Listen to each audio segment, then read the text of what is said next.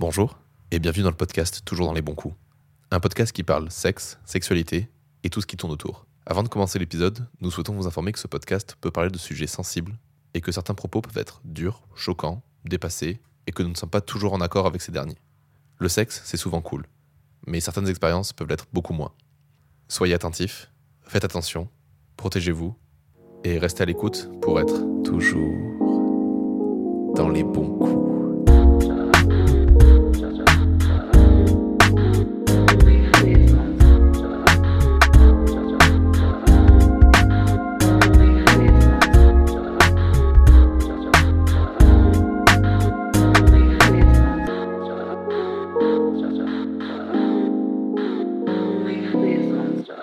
Bonsoir Robin Et bonsoir Léane, et bienvenue dans un nouvel épisode 2. toujours dans les bons coups. Et aujourd'hui on reçoit...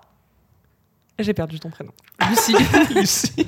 bah, ça commence bien. Je suis désolée. J'étais sur Louis et j'étais là, attends, ça commence pareil, ça commence pareil, ça commence pareil. Lucie Mais euh, non, moi j'ai oublié celui de Robin hier, donc. euh, Ouais, passe, voilà, on flagelle pas du coup. Puis alors moi j'oublie le prénom de tout le monde donc euh, c'est bon, on va pas faire... euh, Et euh, est-ce que tu peux te présenter en quelques mots? Alors, euh, ben, on m'a donné un prénom, comme euh, vous voyez, qui, euh, qui veut dire lumière en latin, assez ironique pour ma part sombre. Je suis née en 93. Euh, voilà, j'ai connu les cassettes vidéo et j'ai pas du tout connu par contre l'ère MeToo qui est arrivée quand même très tardivement dans mon parcours. Je pense que j'avais déjà j'approchais des 25 ans. Je suis née à Lille, donc euh, d'un père qui vient d'Abbeville et d'une mère de Maubeuge. Si vous connaissez pas, euh, De je vous nom. invite Je à, connais de nom. à voir sur euh, Google. Dédicace à Ça- au Nord-Pas-de-Calais. non, mais ça donne un peu une idée euh, de, de là où je viens, de mes origines euh, sociales. Et dans la vie, euh, bah, j'aime euh, l'écriture, euh, le théâtre. C'est vraiment ma safe place, en fait, euh, le- la scène de théâtre, là où je peux exprimer euh, tous mes désirs et être euh, qui je veux. Et j'ai aussi un podcast militant. C'est comme ça que j'ai rencontré euh, Robin, par à une fait. euh, grande soirée podcast où j'ai vu ce mec euh, tout seul entouré de cette cour de femmes euh, en train de l'écouter attentivement. Il adore. Et je me suis dit, qui est, euh, qui est ce jeune homme? C'est vrai qu'en plus on va donc, pas se mentir, il y a beaucoup de meufs dans le monde du podcast. Hein, on est Ah, mais elles avaient toutes hein. des yeux euh, sur Robin. Non, Donc, euh, ouais. Est-ce que tu peux nous Donc, dire euh, le nom de ton podcast? À voix libre. Ah voilà, un podcast Allez, militant. Allez écouter, Tout à fait. c'est intéressant. On vous le recommande. Et, euh, et puis, c'est tout, je crois. C'est une bonne présentation. C'est très précis. C'est très hein, complet. ouais, c'est la première fois qu'on a une présentation comme ça, j'aime bien. Oui. Moi j'aime beaucoup la partie sur la cassette vidéo surtout. Euh, non, après, euh, bah, je suis dans une phase un peu chelou de ma vie en ce moment, mais ce serait un peu trop long de s'étendre sur les raisons. Mais comme on va parler de sexualité, on peut quand même dire pour commencer que euh, ça fait un an aujourd'hui, on peut fêter ma bougie ensemble, que je n'ai pas fait l'amour. Mais bah, Ce qui est bravo. assez étonnant pour quelqu'un qui aurait pensé ne pas réussir à passer euh, une journée sans. Voilà, ça va être intéressant d'échanger avec Comme vous. on apprend sur soi. Voilà, et je vous remercie de, de me laisser cet espace et de m'avoir proposé de venir parce que ce que vous faites est vraiment essentiel. Et je suis très heureuse qu'il y ait des gens comme vous qui viennent porter ces questions. Oh, C'est très je touchant. suis je sais pas touchée, quoi oui. dire. je suis très touchée. Non, ça fait. bah, en fait, on est content parce que c'est la raison pour laquelle on fait ça. Donc, Mm. c'est- chouette de voir que ça continue à toucher les gens et que c'est important pour les gens d'écouter ça. Moi, nous, moi, ça me paraît d'utilité publique, mais euh, Mm, je suis pas objectif, c'est mon podcast. c'est presque un devoir, tu vois. C'est pas un droit, c'est un devoir. C'est euh, Ouais.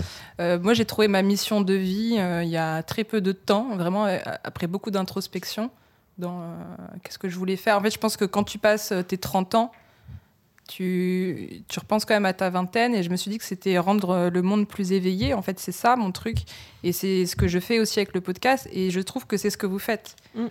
Donc c'est d'autant plus pour ça Mm. que j'avais envie de participer à votre projet. Je, je me dis que je fais ça aussi parce que je pense que c'est quelque chose que j'aurais aimé euh, avoir Exactement. quand j'étais ado. Ouais. Exactement. Mm. Vraiment, euh, plus j'ai écouté les épisodes, plus je me suis dit si seulement j'avais eu ça, euh, plutôt que d'aller faire mes expériences par moi-même et me casser un peu la figure dessus, ça aurait été salvateur. Donc euh, voilà.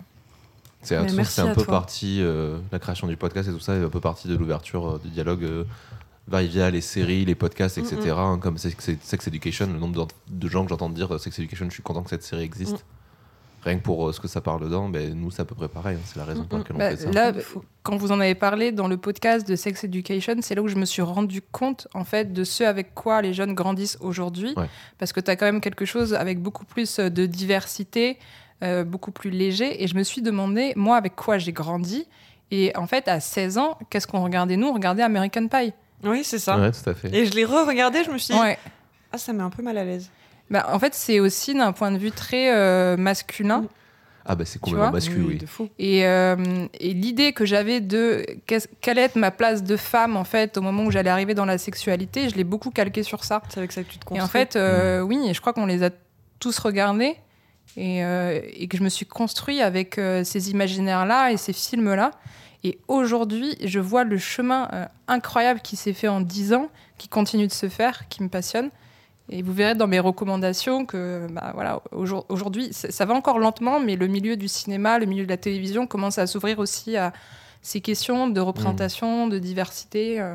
voilà, comment on fonde un nouveau monde et une nouvelle société aussi par, bah, par les récits, tout simplement, par les contes, par ce qui est le, le plus ancien en fait dans, dans la construction de, de l'humanité. C'est euh, c'est entre euh, la parole euh, et l'écriture. Après, tu as la transmission par, euh, par le récit Mm, mm. Et l'histoire. Je suis d'accord.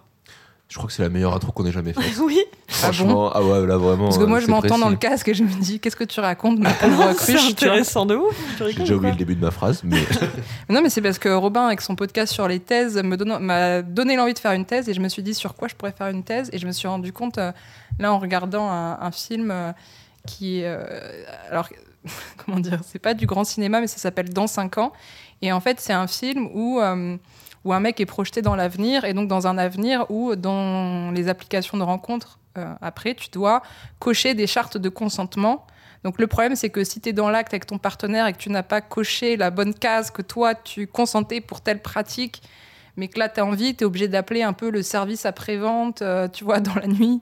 C'est intéressant. Pour, euh, et c'était hyper intéressant. Et puis après, ils ils vont visiter un peu le musée de l'époque ancienne, donc 2013-2023, où euh, et c'est complètement lunaire. euh, tu vois, tu as, un mec qui écrit sur un ordinateur dans un coin de la pièce et euh, on dit mais euh, c'est quoi ça euh? Ah bah c'est un scénariste euh, métier euh, désormais disparu. disparu. tu vois, trouves voilà. ça sur quoi, du coup? Et, et Je crois ben, qu'il est sur Canal, euh, il me semble. oui, je, je crois. Je pourrais vous l'envoyer parce que moi je suis pas je passée chaud, par un, un truc Ah, très là, légal on vous pour le recommande voir. de passer par Canal Voilà, pour le voir. euh, je- on n'incite pas à faire ça, mais, euh, mais c'est même. euh, Enfin, le, le mec est en train de se balader dans la rue, tu vois, il se fait accoster par quelqu'un qui lui dit Vous avez rien à faire Non, bah venez. Et en fait, euh, on le tire, on l'amène dans un collège et on fait Bon, bah voilà, maintenant vous êtes prof, quoi.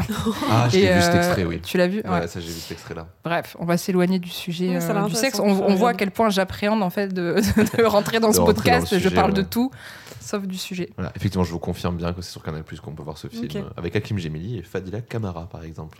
Et Laura. Felpin, Voilà, tout un Mela casting Bédia, de, ouais, de tous les habitués de Canal Plus, quoi. c'est ça. Pour rentrer un peu dans le vif du sujet, du coup Oui. C'est quoi ton premier souvenir lié au sexe? Alors, euh, quand j'ai pensé à la question, je me suis rendu compte qu'en fait, il y en avait un peu deux en parallèle et que je les avais pas associés. C'est-à-dire, en fait, moi, j'ai vraiment un souvenir, un flash, et euh, Dieu sait que pourtant, j'ai- je me rappelle de quasi rien de mon enfance ni de mon adolescence. Et par contre, il y a des choses dont je me rappelle et qui partent pas, et ça, ça en fait partie, mais je me rappelle de me réveiller, je dois avoir 5-6 ans, me réveiller dans un état euh, vraiment un peu d'excitation, de, je sais pas, peut-être un frottement avec euh, la couette ou quelque chose comme ça. Et, euh, et de découvrir cette sensation-là, mais vraiment très jeune, mais sans arriver à l'associer à quoi que ce soit. Comme beaucoup. Et hum, alors, je me posais la question aussi, est-ce que vous, ça vous arrive d'avoir des orgasmes nocturnes? Oui. Oh oui. Parce que oui, parce que je me disais, c'est bizarre, euh, moi, dans mes proches, j'avais l'impression que j'étais un peu la seule Ah en non, tant que femme aussi. À arriver vraiment à jouir euh, dans mes rêves. Quoi. Ça m'arrive. euh, Alors, Et tu te réveilles complètement, euh, ouh ouais, c'est ça, un peu en sueur. Ouais. C'est où, où ça s'arrête juste avant, ce qui est très frustrant, parce que Mm. du coup, tu te réveilles en mode faut que je baise. Vraiment, c'est un peu ça là. Et euh, ou alors, euh, oui, j'y arrive et dans ce cas-là, je me, réveille euh, vraiment esselée, quoi. Je, suis au bout de ma vie et c'est très agréable et en même temps, c'est waouh. Bah, donc j'ai le, le souvenir de ça, mais je suis très petite, je comprends pas. Il y a quand même le truc où j'ai, je revois quand même l'image du lit, de me dire, il y, y a quelque chose quand même qui se passe au niveau du, du lit, des, des parents, mais tout ça est très flou et euh, je ressens un peu quand même aussi des, émois en regardant. Alors, c'est ça, vous allez voir, c'est assez intéressant parce que ça a toujours été en regardant des femmes, beaucoup. Et c'est-à-dire, euh, moi, j'ai eu des. Comment dire, des, des premiers signaux d'excitation euh, sur le catalogue de la redoute. Je comprends. Là où, oui, mais normalement, tu vois, c'est plus euh, les garçons qui te racontent ça. oui, ouais. Ouais, c'est ça. Et moi, ça me faisait vraiment quelque chose. Et alors, je sais pas si vous avez connu ça. Peut-être, Robin, tu as connu ça. Let's go. Dans les vieux programmes télé euh, d'autrefois, quand tu retournais en fait au dos. Les pubs. Oui. Ouais, les, images, oui, oui, en fait, oui, oui. les images que tu pouvais euh, Télécharger, télécharger pour ton portable, pour Oui, les mettre oui. en fond d'écran. J'ai connu ça. Et donc, tu avais toujours le petit encart. euh, Et il y avait des meufs un peu à poil. Mais c'est ça. Et donc, je, je- je passais beaucoup de temps aux toilettes juste à les regarder. euh, Ouais, bah Ouais, ben en fait, euh, et ça, ça me fait triper, mais je crois que c'est. euh, et encore aujourd'hui, euh, c'est, ça reste un facteur d'excitation chez moi que la femme, en fait, euh, la, la lingerie, toutes ces choses-là. Mais alors, tout ça, ça me provoque des choses, mais je sais pas, c'est marrant quand on est gamin, il y a plein de trucs, en fait, euh, on percute pas, mais on va pas se poser la question, on va pas la creuser du tout, juste tu vis l'instant présent. Donc, euh, j'ai ces souvenirs-là. Par contre, euh, un autre euh, flash assez important quand même que j'ai, c'est quand on est en CM2, euh, donc on a 10 ans, et que là on a un cours euh, sur un peu la reproduction et qu'on apprend un peu euh, ce qui se passe entre un homme et une femme. Et j'ai un souvenir d'être absolument choquée, vraiment choquée. Je découvre que les messieurs vont dans les malames, et je, mais vraiment, je- ça a été une claque pour moi, et j'ai eu l'impression que tout le monde était au courant, c'est-à-dire ça ne dérangeait personne. Ouais. Et moi, c'était lunaire parce qu'en plus, euh, j'avais un petit frère, donc pour moi, le, le sexe masculin, c'était juste euh, l'espèce de tuyau, tu vois, pour faire pipi, point, barre. Oui. Et moi aussi. Et donc, euh, moi, j'avais compris un peu des choses par rapport à. Enfin, j'avais ces sensations un peu d'excitation que je n'arrivais pas à Définir. à définir. Mais le rapport avec l'autre. Euh, Que ce soit la reproduction pourtant- ou la sexualité, c'était inexistant. Et pourtant, tu regardes à ce moment-là des dessins animés où on te conditionne quand même à voir, enfin, à trouver euh, l'homme, euh, tu vois, le valeureux vaillant, chevalier. le... Donc, tu es quand même dans une sorte de recherche de l'amour. Mais pour autant, à ce moment-là de ma vie, je suis pas du tout dans ces questions. Moi, je suis une enfant. Qui, qui est très indépendante, qui est solitaire, qui a pas de potes, mais qui en a rien à foutre. C'est très choisi, quoi. Et voilà, mais alors là, on, a, on apprend ça. Et puis je comprends pas. Évidemment, comme on a 10 ans, on nous explique pas euh, fondamentalement comment ça se fait. C'est-à-dire, euh, on parle pas de va-et-vient, de choses comme ça. Donc c'est encore plus lunaire.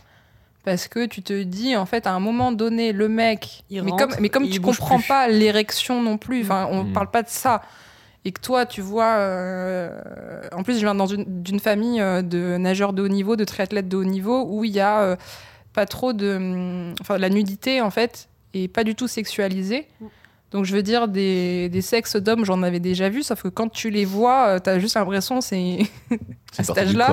Non, mais tu sais, un truc un peu mou comme ça. Et donc, tu vois, et puis toi, tu comprends pas parce qu'on on est en train de te dire que tu dois avoir un trou quelque part, mais euh, Mm. tu, tu visualises pas en fait le côté du vagin. Tu, tu sais juste euh, par où tu urines. Donc, en fait, tout ça est complètement lunaire dans ma tête. Ça me choque beaucoup. Je me dis, bon, voilà. euh, Vraiment, je me dis, les messieurs rentrent dans les dames, et, et puis après, c'est comme ça qu'on fait un bébé, quoi. Moi, je me rappelle de, de la découverte de mon sexe. Enfin, euh, dans le sens où euh, j'ai, euh, j'ai, comme tu dis, j'ai compris et j'ai vu que j'avais un trou quelque part. Mais c'était tôt, hein. C'était, je sais pas, c'était pas maternelle primaire. J'ai toujours été très curieuse de mon corps et du corps Mhm. des autres et de comment ça marche et, et qu'est-ce qu'on fait avec, etc. Même si je n'avais pas la notion de vraiment sexualité de plaisir. Mais je, me- je me revois regarder dans un miroir à quoi ça ressemblait et de me dire ah, il y a un trou ici alors. Donc ça, c'est le trou pour faire les bébés. Et euh, j'ai cette image de moi en tête. euh, et euh, je, je conçois que on l'ait pas tous eu au même moment. Ah, moi, ça a été très, très, très tard. Très tard comment? Hum, Pas avant la puberté. euh. bien plus tard. Ah ouais, à ce point-là? Vraiment. Et même. euh, Ouais. Vous comprendrez certainement après au fil de l'épisode, mais même, euh, même à l'adolescence, en fait, j'ai pas compris. Vraiment, j'ai pas compris. Parce qu'on t'a pas expliqué Oui, parce qu'on m'a pas expliqué. Ça me donnait envie du coup d'aller sur la question directement de l'éducation euh, sexuelle que tu as eue. Bah, l'éducation sexuelle que j'ai eue, je l'ai faite euh, moi-même, euh, malheureusement, euh, par beaucoup d'expériences euh, très douloureuses et très dramatiques. Il n'y en a pas eu. Euh, Ouais. Alors, euh, bah, j'ai des parents qui n'en parlaient pas, pour qui c'est un immense euh, tabou, qui se sont peut-être dit qu'on allait voir ça à l'école. Je sais que, alors au lycée, on n'a rien eu du tout. Euh, j'ai déjà entendu dans vos épisodes que ça a été le cas de beaucoup de personnes.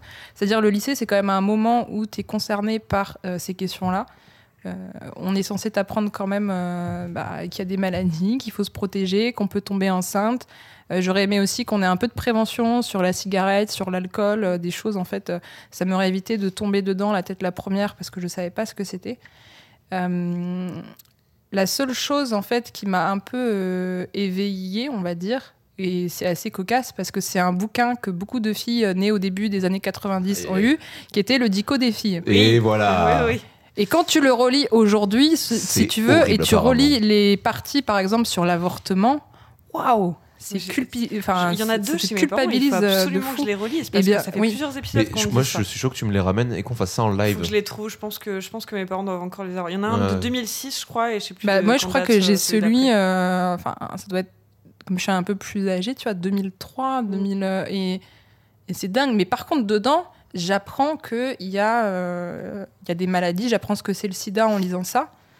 J'apprends, euh, j'apprends qu'il y a quand même des préliminaires qui existent, même si je comprends pas trop ce que c'est. J'apprends Mm. certaines choses en fait dans ce bouquin. Certaines notions, ouais. Certes, ouais, mais c'est tout. Ça s'arrête là, en fait. Mm. Ça s'arrête là. Et ensuite, euh, il y a des choses que, qui, qui s'imposent à moi et où, comme on m'a pas appris, je me dis, en fait, c'est comme ça que ça doit être, c'est normal. Et je tombe sur beaucoup de garçons qui me disent, euh, c'est comme ça quand on est amoureux. Hmm. Et aujourd'hui, je sais que c'était pas le cas. Oui, bah oui. Du coup, euh, comment tu t'es détaché de, de ces expériences, euh, euh, on peut le dire, traumatiques, euh, pour pouvoir du coup te dire ça c'était pas normal et genre euh, qu'est-ce que c'est la, entre guillemets la bonne façon de faire? Par l'amour. C'est assez amusant parce que j'ai. Enfin, je sais pas comment commencer à vous raconter tout ça, euh, s'il faut rentrer directement dans le vif du sujet, mais en fait, euh, ma première expérience avec un garçon, c'est entre le collège et le lycée, c'est pendant l'été, c'est un garçon du collège privé que toutes les filles absolument veulent. Et euh, moi, sur Skyblock, il me contacte et il me, il me donne rendez-vous dans un parc. Et d'ailleurs, euh, sur, euh, enfin, j'ai compris que j'avais pas été la seule à vivre euh, ce genre de choses dans ces années-là en regardant un court métrage qui s'appelle Crush, qui est disponible sur la chaîne YouTube euh, d'Arte. Ok. Euh, Arte Vidéo, je vous invite vraiment à le voir. C'est un, un court métrage qui doit durer une vingtaine de minutes. Et donc, c'est un peu ça. Et donc, ce jour-là, je me rappelle euh, de beaucoup de choses, et notamment que juste avant d'y aller, je suis en train de jouer à un jeu sur ordinateur où je m'occupe euh, d'un cheval. euh, tu vois, le truc. euh, Alexandra Lederman. non, mais oui, enfin un truc un petit peu du genre, tu vois, en ligne. Pour te dire que je suis pas encore sortie de l'enfance, quoi. Mm. C'est que d'un côté, en fait, tu as l'onglet euh, Skyblog et MSN et, euh, et on commence à parler des garçons. Et de l'autre, en fait, je suis encore en train de jouer à des jeux euh, de petites filles. Mm. Et Ouais. je pense à ce moment-là, dans ma tête, que je vais aller vivre euh, le grand amour. Vraiment, c'est ça. Euh, que je vais avoir euh, voilà, mon premier baiser. j'ai toujours eu le désir dès, dès la sixième, en fait, de, sans, sans le rattacher au sexe, encore une fois. Ça a toujours, toute ma vie, tout s'est construit en, en parallèle de deux choses que j'associais pas du tout. Et donc, moi, je pense aller faire ça, et en fait, je me retrouve euh, euh, avec quelqu'un qui n'était pas seul et qui va me forcer à faire euh, certaines choses, enfin, qui va les imposer d'ailleurs à moi, et notamment une pénétration digitale non consentie devant les autres, devant, devant ses potes, et, y a, et la suite de l'histoire est encore plus trash. Mais à ce moment-là, je, je comprends pas qu'il m'est arrivé quelque chose, quoi. Et donc, euh, Tu je rentre. Je l'ai compris, j'avais 25 ans. Ok. Je l'ai compris quand, en fait, si tu veux, pendant des années, mon corps n'a pas fonctionné. Mhm. Donc, euh, il y a eu d'autres euh, éléments aussi, c'est que dans ma famille, quelqu'un a trouvé ça hyper intelligent de me montrer, alors que j'avais, je devais être en sixième, euh, comment on insérait un tampon. Mhm. Mais c'est-à-dire pas juste de me le dire, en Oui, fait, de me faire, montre, de me faire un euh, tuto, le quoi. pratique. Et ça, c'est complètement, je trouve ça lunaire parce que voilà, dans ma famille, on peut pas parler de ça. Mais par contre, ça n'étant pas quelque chose de sexualisé pour eux, et comme on vient d'une famille où on fait beaucoup de natation, beaucoup de sport, en fait, c'est un peu bon bah pour le jour où ça arrivera pour vous, euh, parce que euh, on- dans la famille, on est des nageurs, tu vois. Il ben, faut que vous sachiez mettre ça. Donc en fait, euh, on, on te le montre. On t'a Et un dans mes, dans mes utile, ouais. yeux, dans mes yeux d'enfant, enfin de, de gamine, ce truc-là, c'est, tu vois, c'est un truc énorme. Faut se l'insérer. Enfin, en fait, je suis choquée par l'image. Et donc il y a, y a un peu toutes ces choses-là qui s'entremêlent. Et, euh, ensuite, donc entre l'épisode de mes 13 ans et l'épisode de mes 17 ans, il se passe euh, rien. Je fais un peu des découvertes parce qu'avec mes copines, on regarde American Pie. Je me rends compte que, par exemple, euh, il y a des personnes, enfin, on, qu'on est censé en tant que femme s'épiler à cet endroit-là. Moi, j'en ai jamais entendu parler. Euh, dans ma famille, c'est pas le cas. Donc du coup, je suis en décalage complet avec mes copines et dans les vestiaires de sport, euh, bah, je m'en prends plein la figure, quoi. Voilà. Et donc entre ces 13 ans et ces 17 ans, il se passe euh, rien que les garçons. Et par contre, encore une fois, dans ma famille, on se dit tiens, on va l'amener euh, chez, chez une gynécologue, tu vois, sans même me demander est-ce que j'ai commencé ma vie sexuelle, est-ce que j'ai des questions? Non, c'est juste euh, on la met là pour qu'elle ait une pilule. Bon, en plus, ça servait à rien que j'ai une pilule à ce moment. Mais et puis, euh, en fait, on m'a même pas demandé si j'avais envie de prendre une pilule euh, dans ma vie. Et, euh, et je me revois dans la voiture avec ma mère qui dit oui, par contre, ma gynécologue, euh, elle est assez brute et brusque. hein. Super. Top. Merci. Voilà. Et mais sur le moment, enfin, en fait, aujourd'hui, tous ces épisodes-là, c'est des trucs. euh, je me dis comment ça a pu arriver, mais quand Mm. t'as 15 ans, c'est dingue, tu vis pas dans le même euh, monde. Donc je me retrouve avec une dame euh, particulièrement violente qui va tenter de m'insérer. Moi, je, voilà, je. Alors à ce moment-là, je pense être vierge, sauf que bah, la pénétration digitale m'avait défloré, que j'avais saigné, que du coup j'avais cru que j'avais eu mes règles. Mm. Et je m'étais dit, tiens, c'est que ça, les règles. Bon, c'est pas grand-chose en fait. Le, la quantité de sang n'est pas énorme. Ouais. Euh, donc le jour où j'ai mes règles, quelques temps plus tard, euh, évidemment, je comprends rien, j'ose pas en parler. Je suis chez ma grand-mère, où il y a encore plus de tabous, donc je n'ose en parler à absolument personne. Et on n'en parle pas, et donc je me débrouille. euh, après, euh, voilà, et pendant longtemps, en fait, je je sais pas comment il faut faire. Et puis je je peux pas mettre de tampon parce que je suis choquée par Mm. euh, ce que j'ai vu. Donc tout ça, c'est un peu catastrophique. Mais voilà, et donc chez cette gynécologue, euh, bah, elle va pour m'insérer quand même ces trucs. euh, Le spéculum. Ouais, mais pff, tu vois, rien que le terme, là, je peux pas. Enfin, encore aujourd'hui, c'est dingue. Parce qu'aujourd'hui, ça me demande beaucoup de maîtrise de moi et de concentration. Parce qu'on est quand même Mm. euh, un petit peu obligé, malheureusement, d'aller faire ça. Et, euh, et ce qui est fou, c'est je me rends compte, ça me fait le même truc. euh, Léane, tu dois connaître ça quand tu vas au labo pour faire tes tests Mhm. et qui te file le Le coton-tige là ouais. que tu dois t'insérer, tourner euh, de- dans le sens d'une montre pendant trois fois. Mm. Euh, Ouais. Pour tous les gens qui euh, peut-être euh, euh, attendent pendant 20 minutes parce qu'il y a quelqu'un dans la cabine qui les bloque, bah, cette personne, c'est moi qui suis là en train de regarder le truc et de repenser au, au calibre de mes partenaires et de dire ce n'est pas ce petit coton-tige qui va t'effrayer, tu peux le faire, you can do it, il va passer. Et en fait, le truc ne passe pas. Et ça, c'est incroyable comment le corps, en fait, garde des mémoires et, et te défend et se bloque. Et en fait, euh, ouh, il met beaucoup de temps à y aller. Donc voilà, tous ces... T'as fait du, du vaginisme du coup euh, Ouais, pendant, mais sans le conscientiser, c'est-à-dire j'ai eu une période euh, très sombre, très dark de mes années parisiennes, où comme je disais, tout se construit en, en parallèle, c'est-à-dire moi je suis une fille quand même vachement, qui a déjà beaucoup de libido, qui est vachement portée sur les imaginaires du sexe, qui euh, fréquente beaucoup le milieu de la nuit, qui travaille en télé, qui fait des études en grande école, donc qui est beaucoup, qui est pas dans les bons coups, qui est plutôt dans les mauvais coups, mais je fréquente beaucoup de boîtes de nuit, de cinéma porno. Je vais dans un endroit qui s'appelle le Love Hotel aussi, Mm. euh, si vous avez connu ça. Donc, euh, en fait, je suis beaucoup dans le sexe. Et par contre, euh, je suis, alors je suis toujours alcoolisée, donc avec des personnes dont je ne sais pas pourquoi je, je termine avec eux. Et je veux juste me prouver à moi-même que cette fois ça va marcher. Mhm. Et ça ne marche jamais. Donc la fois d'après, je me réalcoolise pour oublier que ça n'a pas marché en me disant que ça a marché. Et là, je rentre dans un cercle vici- vicieux Mm. qui dure très très longtemps.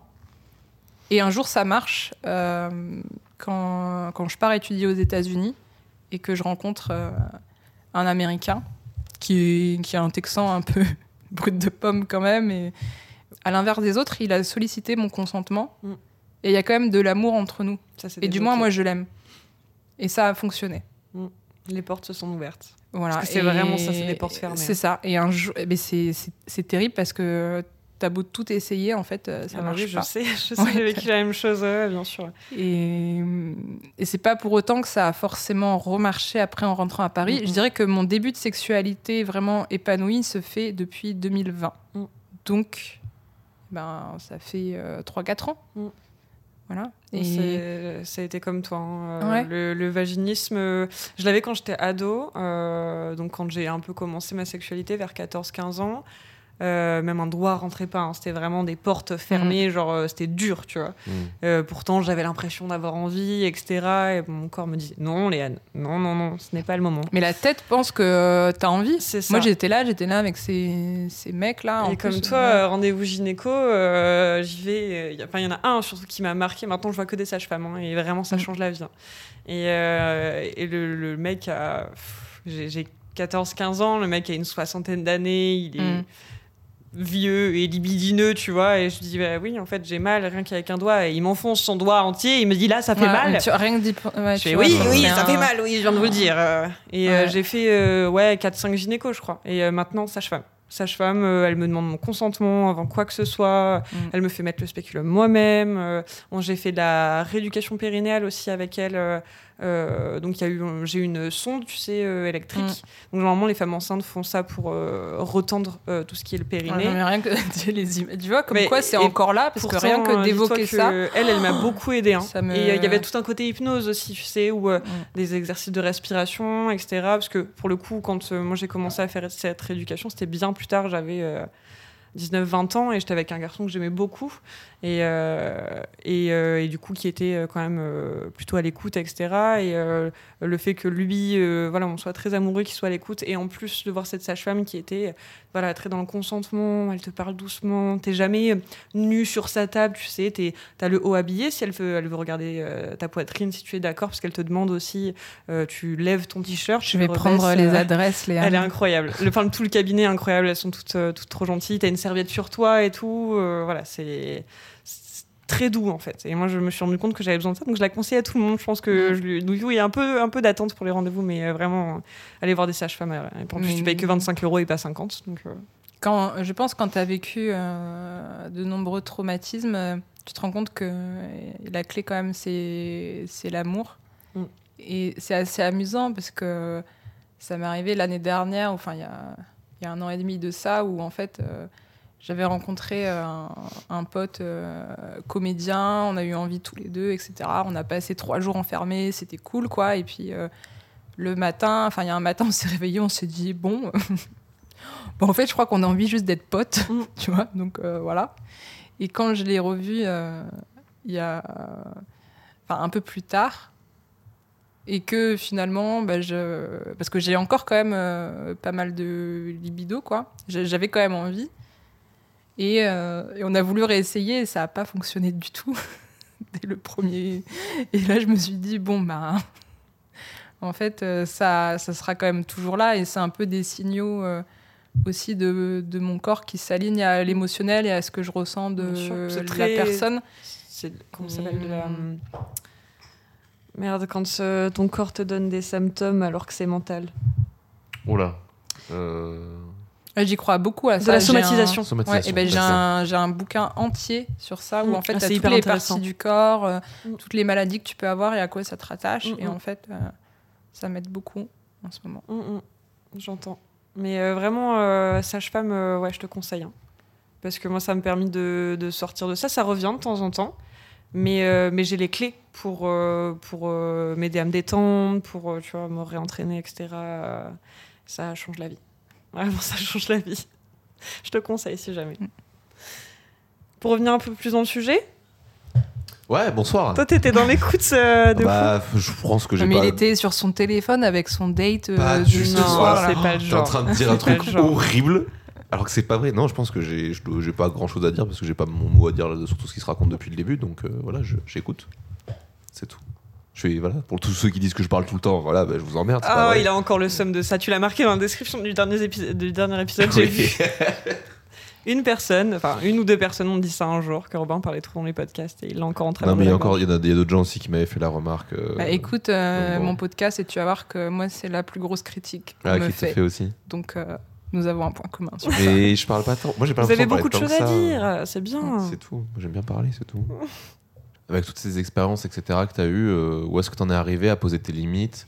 Quelles sont les choses. euh, voilà, voilà. Est-ce que c'est la question sur les interdits et les tabous? Tout à fait. c'est exactement celle-là. Bah, en fait, c'est là où c'est euh, intéressant, c'est que mes interdits et mes tabous sont des choses plutôt classiques pour euh, beaucoup de personnes. C'est-à-dire que moi, il n'y aura pas de pénétration avec des doigts ou avec des objets. D'ailleurs, j'ai su un jour que quelqu'un me trompait quand il m'a dit N'oublie pas de ramener tes jouets. Bah, non, ça, c'était pas moi, chérie. Mais non, il n'y aura pas de. Ça, c'est quelque chose. euh, Et ça m'énerve quand c'est pas respecté parce que je le dis, je le redis, je le réexplique aux, aux personnes euh, qui sont avec moi et c'est rarement entendu. Mais ça, j'ai ça j'ai pas envie. En fait, j'ai pas envie de ça. Euh, ensuite, je me suis rendu compte que la sodomie, je pense, c'est pas un truc que je pratiquerais. Pendant un moment, je me disais ah oui, le jour où j'aurai un partenaire avec qui je suis en confiance et nanana, peut-être. Tu vois, genre, j'ai pas envie de mourir sans savoir ce que c'est. Mais en fait, si, là, je peux très bien mourir sans savoir ce que c'est. Vraiment, j'en ai rien à faire. Ça m'intéresse pas. Euh, et c'est pareil, tout ce qui est un peu euh, baisse dans les toilettes et tout. En fait, je pense que je peux pas allier les deux trucs ensemble. Mm. Tu vois Donc, euh, voilà. Ça, c'est les seuls tabous. Après, honnêtement, je suis ouverte à, à découvrir plein de choses. Et j'ai aucun problème à ce que mon partenaire euh, le fasse. Et, et si moi, ça me va pas, il est tout à fait libre de le faire euh, sans moi. Par contre, je veux pas le voir forcément et je veux pas le savoir. Et je veux que ça respecte certaines conditions, comme se protéger et ne pas faire ça dans le lit conjugal. Comme dans. Si mon ex m'écoute. Mais Aïe, tac le, le petit- Bonsoir, dans- d'ailleurs, si tu passes par là. hein. Comme dans Oh, chaque relation. euh, Bon, on l'espère quand même. Pour qu'il prenne le il a, il a une. Comment dire Sans parler pour lui, on a une sexualité qui était quand même assez euh, étrange. Parce que c'est quelqu'un qui, qui est plutôt tradit, de droite, famille du Gers, six frères, euh, voilà. Alors on a fait des trucs quand même un petit peu. Un petit peu étranges. On des trucs un peu. des reconstitutions historiques. tu vois, genre un peu euh, le, le résistant qui revient du maquis et, euh, et, et moi, la, la, la femme, euh, tu vois, qui avait, qui avait couché avec l'allemand, donc il fallait un peu punir et tout. Et en fait, quand tu y repenses après, moi, ça me fait mourir de rire parce que je trouve ça merveilleux quand. Quand tu es en relation aussi, c'est de pouvoir te marrer de tes propres trucs complètement, Complètement. perchés que tu as envie de faire. Et je sais que hum, j'ai un style un peu hétéroclite, donc ça m'arrive de, de mettre des robes euh, années 60 de ma grand-mère ou autre. Alors pour peu que je fasse le linge ou un truc comme ça, alors je le mettais dans des états euh, oh, pas possible. euh. donc, euh, donc voilà, mais je pense pas qu'à côté de ça, il avait un côté euh, très euh, très tradit, très euh, voilà. En fait. Je sais déjà ce qu'il penserait de ce podcast et que ce serait pas positif, et c'est pour ça que je suis très contente d'être sortie de son emprise. Je te Voilà, avec félicite. le recul. Ouais. Quand j'ai su que Robin m'invitait ici, je suis allée quand même sur Wikipédia regarder les... toute la liste des pratiques, tu vois, pour apprendre des termes. J'ai trouvé des trucs très intéressants. J'ai quand même envie de tester un peu si, enfin, vos connaissances. euh, Vas-y, vas-y, si vous un faites un podcast un sur le sexe, mais oui, non, mais oui, je me suis dit, ça va mettre un peu de légèreté dans ce truc euh, très sombre. voilà, mais euh, est-ce que vous savez ce qu'est euh, l'axillisme comme pratique? L'axillisme. Ouais. Euh... Non, moi, je connais pas du tout. Je jure, ça. Non, mais en fait, j'ai tellement. Aimer baiser dans les ça. angles? Non, en fait, c'est euh, aimer euh, baiser avec euh, l'aisselle de ton partenaire avec En les selles. euh, euh, le- caca. ton bras. Ah, les selles. D'accord, je croyais les Non. selles en deux mots. D'accord. Ok. Ah, ouais, C'est-à-dire, pas du euh, ouais, et ben c'est euh, c'est c'est souvent en fait le le mec qui va venir se mas- enfin qui va s'exciter de se masturber sur ton aisselle. D'accord. Donc euh, il y avait ça et il y avait la attends l'acrotomophilie. L'acrotomophilie. Tomo, c'est pas. euh, Ce ne sont pas euh, des pratiques que je fais. hein, je... Tomo, c'est pas l'estomac? Non, en Non. fait, c'est euh, de hum, d'être excité et de rechercher des partenaires qui sont amputés. Ah putain, si, j'en ai entendu parler Ah ouais? de ça. Ouais, ouais, si, si, j'en ai entendu parler de ça. Euh, J'avais déjà entendu de, le mot, mais, euh, mais je savais pas que c'était ça. Bon, j'ai entendu parler Alors, en fait, j'ai cherché euh, ça, c'est pour ça, c'est que je me suis dit, s'il me demande, moi, ce que j'aime, à part euh, les onglets que tu as sur les trucs porno, etc., est-ce qu'il y a vraiment des termes euh, pour les trucs que j'aime Donc, je suis allée regarder un peu. euh. Donc ça, c'est des choses que tu aimes du coup? Ah non, moi, j'aime pas les aisselles Ok. et. Non, mais là, c'était juste une question. Non, mais c'est- je sais pas, Alors, moi, je cherche des personnes amputées.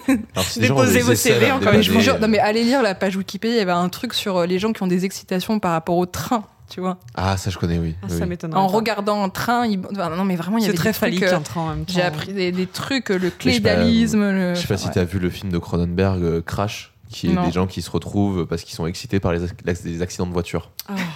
Euh, c'est un classique, hein, mais je l'ai pas encore vu, mais ça a l'air, euh, ça a l'air bien perchos. Non, mais par exemple, euh, le.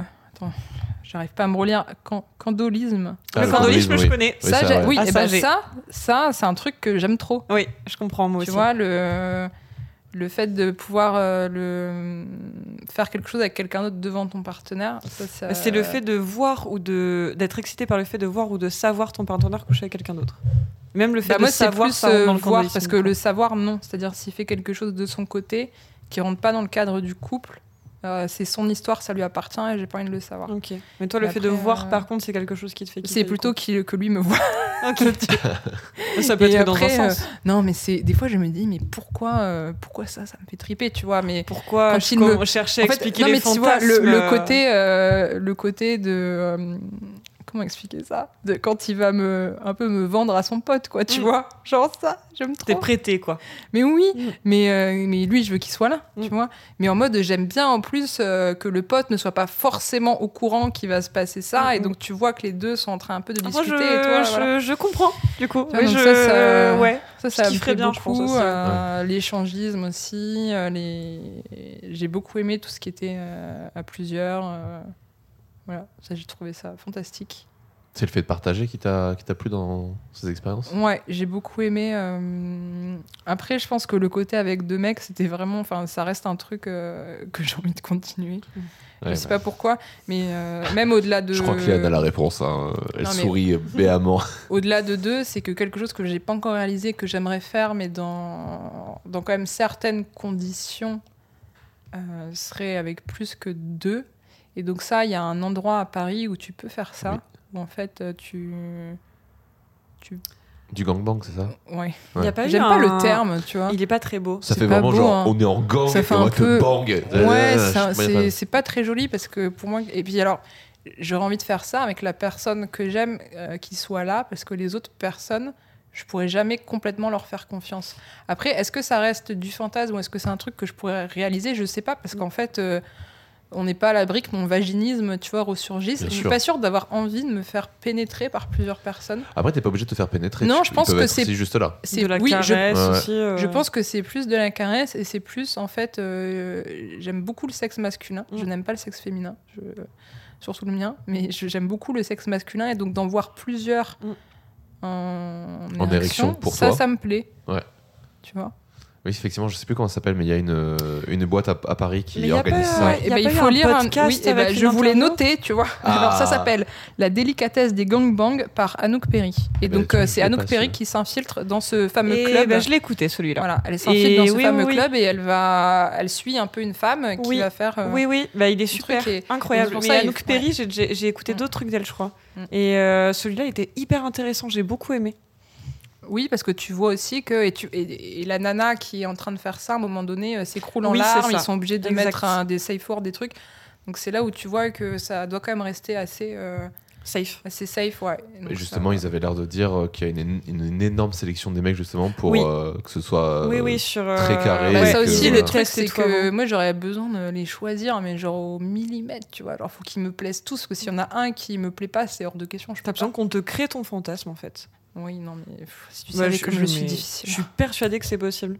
Ouais, oui, bien sûr. Je suis persuadée que Mais il y, a des- il y a des boîtes comme Paris Obsession. Est-ce que pour euh, moi, ouais, un an Paris d'abstinence, vous voulez me créer mon fantasme Vous m'organisez Oh, ça alors là. Oh.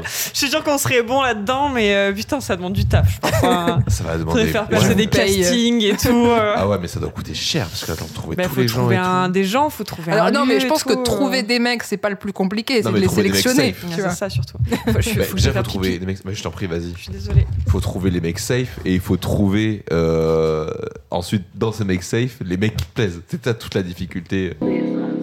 Et bonsoir. Alors c'est le Robin du montage et je suis heureux avec Lucie. Ça va Lucie? Oui, une semaine après, à 23h34. Voilà, on était en train de faire le montage de l'épisode et en fait, euh, voilà, Lucie, tu voulais revenir sur un moment là. On était sur le passage euh, sur le gangbang. Non, mais je me rendais compte en fait, euh, parce qu'à un moment donné, quand on va avancer dans l'épisode euh, et que tu vas me demander est-ce que tu ressens de la pression sociale, et que je vais dire euh, non, pas du tout, c'est vrai que là, en réécoutant ça, on se dit que euh, justement parler de ce type de fantasme de plusieurs hommes ou autres, bah, en fait, c'est pas si facile à assumer en tant que femme. Ouais. Et, euh, et en fait, en repartant aussi la dernière fois de l'enregistrement, je me suis dit, est-ce que en fait, t'as encore envie vraiment de ça?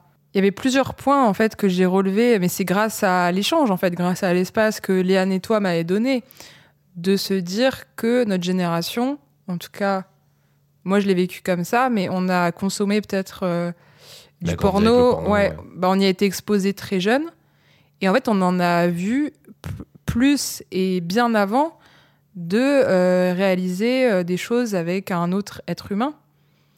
Et il y a beaucoup de choses aussi qu'on a pensé apprendre comme ça. Donc on est tombé sur des trucs et on s'est dit c'est comme ça que ça fonctionne. Oui, on s'est créé notre imaginaire via le porno.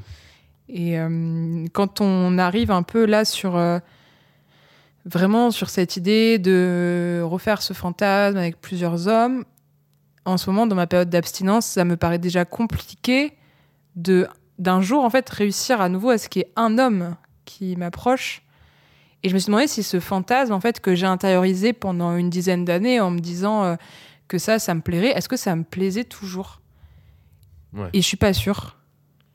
Parce que euh, alors je me suis demandé d'abord un petit peu euh, d'où ça venait et j'ai trouvé les réponses seulement ce week-end en fait en, en retournant sur le compte d'Océan. Donc c'est Océan officiel son Instagram et ça m'avait beaucoup intéressé je l'avais trouvé quelques jours avant de venir et il a écrit un bouquin qui s'appelle Dans la cage et il revient sur euh, la violence de nos fantasmes et il montre que euh, souvent ce sont les victimes d'agressions sexuelles qui vont avoir les fantasmes les plus violents, les plus euh, difficiles parfois, parce que c'est une manière aussi de se réapproprier ses plus grandes phobies, ses plus grandes peurs, Hmm. d'extérioriser une forme de violence. En fait, il y a l'idée de... C'est ma plus grande peur, en fait, de me retrouver euh, livrée à plusieurs hommes. C'est c'est presque phobique. Et en même temps, c'est comme ça que la sexualité arrive dans ma vie, parce que je sais pas si à ce stade de l'épisode, on a déjà raconté, si je pense qu'on aura raconté euh, ce qui m'est arrivé euh, à mes 14 ans. Mais finalement, c'est ça. Donc après, cette espèce d'imaginaire, c'est un peu comment je me réapproprie cet événement dramatique, mais en le faisant dans... avec des personnes qui me plaisent, dans un cadre, euh, tu vois, de manière un peu euh, ritualisée, organisée, pour que ça se passe bien. Donc il y a toutes ces choses un peu qui s'entremêlent et, euh, je sais pas s'il y a besoin d'en dire plus, mais euh, j'avais besoin de revenir sur ça parce que je m'en étais jamais rendu compte avant qu'on enregistre. Hmm. Et je trouve que c'est bien de le contextualiser. Et aussi parce que j'ai pensé pendant des années que c'était vraiment ça que je voulais faire. Et aujourd'hui, je suis pas forcément sûre. Parce qu'en fait, euh, j'ai beaucoup. Bah, j'ai, je parle beaucoup du livre de Sophie Fontanelle, L'envie, qui parle de son abstinence, sa longue abstinence qui dure des années. Et elle aussi, elle a subi un moment d'agression. Elle a subi euh, une vie sexuelle riche. Puis après, elle décide d'arrêter. Je pense aussi à Ovidie qui a été euh, longtemps pro-sexe et qui a prôné justement cette espèce de, de libération de la femme euh, bah, par le, la sexualité réappropriée et tout ça, et qui aujourd'hui complètement à l'inverse et qui parle de ne plus baiser. Donc, euh, enfin, de la liberté de ne plus baiser que je vis aussi en ce moment. Je pense pas qu'avant la période d'abstinence, je t'aurais dit que c'était quelque chose que je euh, que je ou- trouvais euh, non mais que enfin j'aurais peut-être plus assumé en fait de défendre que ça pouvait être mon fantasme mais aujourd'hui avec la période un petit peu de reconstruction d'amour d'être rassurée d'avoir guéri certains traumas je me rends compte que je suis pas vraiment sûre que j'ai envie de le faire et je suis pas sûre même d'arriver à le faire ce qui prouve à quel point en fait il y a beaucoup d'imaginaire euh, euh, Oui, beaucoup, de ouais. pensées de choses qui, qui se passent dans nos têtes et voilà et il est 23h40 donc ce n'est pas clair voilà Non, ça va, ça va. C'est quand même assez, assez clair, mais on va. Enfin voilà, on a apporté quelques, quelques informations en plus. Et on désolé va- si on a coupé l'élan de ce podcast Non, on va le reprendre tout doucement, là, ça va bien se passer. Tu nous parlais tout à l'heure de ta sexualité, de la façon dont tu l'avais vécue et des expériences plus ou moins bonnes que tu as eues. Est-ce que tu as déjà ressenti de la pression sociale par rapport à ça? Ou même par rapport à ta méconnaissance quand tu étais adolescente? De la pression sociale non parce que Du jugement? Non, parce que j'ai toujours eu la chance, l'immense chance, d'être euh, née très libre dans ma tête. Donc euh, la vie des autres et euh, encore plus celui de la société m'importe peu et au contraire. Et donc euh, parfois je suis contente quand je me fais un peu juger ou autre parce que ça prouve ma liberté et que si cette société que que je dénonce et dans laquelle je me reconnais pas trouver ce que ce que je fais c'est formidable c'est là où je m'inquiéterai. Après la pression je l'ai eue pendant dix ans de la part euh, des, des hommes tout simplement parce que euh, je me suis rappelé d'ailleurs quand tout à l'heure on parlait de l'adolescence où j'ai absolument pas été préservée il faut savoir que quand tu habites en fait à la frontière belge, tu vas au pont de France, euh, tu vas en boîte euh, dès 15 ans. Mhm. Et donc, euh, dans le plus grand secret des parents, on se retrouvait en boîte euh, à deux filles, on consommait de l'alcool, on se retrouvait avec des mecs qui avaient 40 ans, Putain. qui... et on pensait que c'était normal. Mm. Et j'ai des souvenirs désastreux de soirées comme ça en, en boîte, où... mais en fait, sur le coup, je me rends pas compte que je suis traumatisée. Donc je continue, on continue à sortir comme ça, et c'est cool, tu vois. Mais, mais je le ressens pas comme de la pression. C'est qu'à 15 ans, tu avais le droit de rentrer en boîte? Bah, en fait, en Belgique, tu as le droit à partir de 16 ans. Sauf que de toute façon, ils regardaient pas nos cartes. Ouais. Et comme il faut dire qu'on s'habillait quand même. euh, Enfin, je, je comprends même pas en fait, parce que c'était le, le père d'une copine euh, qui lui élevait sa fille toute seule et qui, qui, donc, je pense, euh, voulait pas euh, se fâcher avec elle ou. Mhm. Enfin, donc en fait, il nous, il nous amenait. Moi, mes parents étaient même pas au courant. Il a jamais, il s'est jamais dit, tiens, ce serait bien quand même que ses parents sachent que je les claque en boîte. Et puis, euh, on n'avait même pas de téléphone portable en fait. Mm, putain. On n'avait pas de portable, donc juste le truc qu'on se disait, c'était, euh, il venait nous chercher le, au petit matin. Mm. Mais il aurait pu se passer n'importe quoi. On aurait été sur le parking. euh. D'ailleurs, il y a eu des choses comme ça avec, euh, cette copine s'est retrouvée dans des situations un peu compliquées, moi aussi. euh, mais je l'ai pas conscientisé et la pression après je l'ai eu bah, je l'ai eu beaucoup par par les, les mecs aussi de, de mon école après quand j'ai été en études parce que c'était un petit peu le, le grand jeu de euh, enfin comment dire qui sera le prochain à Pécho Lucie quoi. Parce que j'ai été euh, cette espèce de femme facile parce que j'étais juste complètement perdue et que personne ne pouvait me pénétrer et que en fait je pense que j'avais juste envie c'était d'être aimée parce que j'avais pas été aimée dans ma vie. Donc je cherchais juste euh, un mec qui m'aime en pensant que et donc je projetais des choses sur euh, tous ceux qui qui venaient et, et en fait la pression elle est seulement en train de partir maintenant la pression des hommes parce que maintenant j'en ai rien à faire et j'en ai je trouve ça sain dans- de rencontrer des hommes et d'avoir le plaisir de découvrir qui ils sont vraiment et de pas me soucier un seul instant de est-ce que je leur plais ou pas Mm. ou de vouloir changer pour leur plaire. Mhm. Et donc finalement le fait d'avoir euh, eu cette prise de poids et tout ça, bah, ça d'un côté c'est salvateur parce que tu vois tout de suite en fait euh, les gens pour qui tu n'es plus désirable, tu ne mérites même plus un peu d'intérêt. Donc ça fait le tri très vite, ça c'est hyper intéressant. Mais euh, je sais plus quelle était la question. T'as as dit un truc qui me qui m'intrigue un peu euh, parce que j'ai des amis qui m'ont déjà donné ce discours-là. Euh, tu disais que tu cherchais à être aimé par les garçons et tout ça. Est-ce Mm. que du coup tu penses que tu faisais ces pratiques, des pratiques euh, poussées avec eux pour qu'ils t'aiment? Que c'était moi je le conscientisais pas comme ça mais oui c'était ça j'étais euh, j'étais et je suis toujours euh, en grand manque d'amour que je n'ai jamais eu dans ma vie. Et hum, c'est aujourd'hui j'ai compris aussi parce que je suis diagnostiquée d'un trouble borderline que j'apprends à, apprivoiser tous les jours qui est pas facile parce qu'il est toujours là pour te rappeler euh, te faire faire des trucs par rapport à tes, blessures de rejet notamment. Mais euh, je pense que encore aujourd'hui, à 30 ans, je ne sais pas ce que c'est d'être aimé, vraiment, parce que je me suis rendu compte que j'avais jamais été aimée, même dans ces relations où je pensais. En fait, ça a fonctionné parce que moi, j'aimais, et encore, j'aimais pas au sens de ce que doit être l'amour, ça je l'ai appris très récemment.